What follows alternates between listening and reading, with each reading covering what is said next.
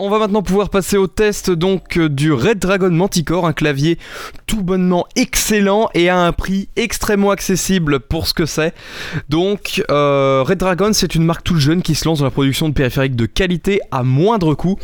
Le clavier que nous allons tester aujourd'hui est à environ 80 euros. Voilà. Donc, euh, le clavier est ultra solide, il est principalement fait en métal.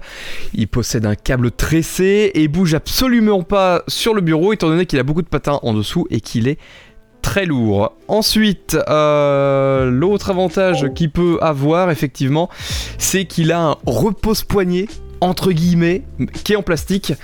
Euh, alors, si je mets autant de guillemets à, repose-poignet, hein, c'est tout simplement car il est tout petit et qu'on ne repose jamais son poignet dessus. Il est là histoire de dire qu'il y en a un quoi. Euh, ce clavier est sobre possible, ce qui est une excellente chose. Une fois branché, il ne nous agresse pas au niveau de la lumière puisque le clavier démarre en mode vague de couleurs. Les touches du clavier sont particulièrement agréables à utiliser, il s'agit de switch rouges. Alors le seul problème de ces switches, hein, c'est qu'ils sont vraiment bruyants, même si personnellement cela ne me dérange pas. Euh, après si vous voulez, il y a 4 switches marrons ainsi que 4 switches bleus qui sont donnés avec le clavier. Donc euh, ça peut remplacer euh, vos touches ZQSD et puis toutes les touches dont vous vous servez.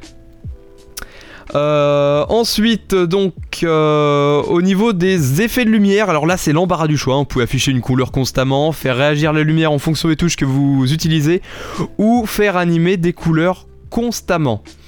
Euh, ensuite, au niveau des fonctionnalités, bah là malheureusement il n'y a pas grand chose. Hein. Nous avons les touches de contrôle du son, de contrôle multimédia, d'accès à la calculatrice, etc. uniquement accessible en euh, appuyant sur la touche FN et en appuyant sur F1, F2, F3, F4, etc. malheureusement, il n'y a rien d'autre, mais d'un côté, c'est pas une mauvaise chose puisque cela nous permet de garder un clavier assez petit, sans boutons partout euh, et qui reste assez sobre. Donc, je vais pouvoir conclure par rapport à ce clavier. Il est excellent. Il est pas trop cher, très agréable à utiliser, il vient avec son pack de changement de 8 touches ainsi que les accessoires pour changer ses touches. Je m'en sers personnellement au quotidien et j'en suis pleinement satisfait. On fait un petit, récapitulatif, pardon, de ce clavier. Donc euh, au niveau des plus, la qualité de fabrication, le clavier qui ne glisse pas, qui est lourd, euh, une ergonomie excellente, un câble USB de bonne qualité et il est très agréable au toucher. En moins, on a les touches un peu bruyantes et euh, des touches de contrôle multimédia qui, qui sont uniquement en appuyant sur FN.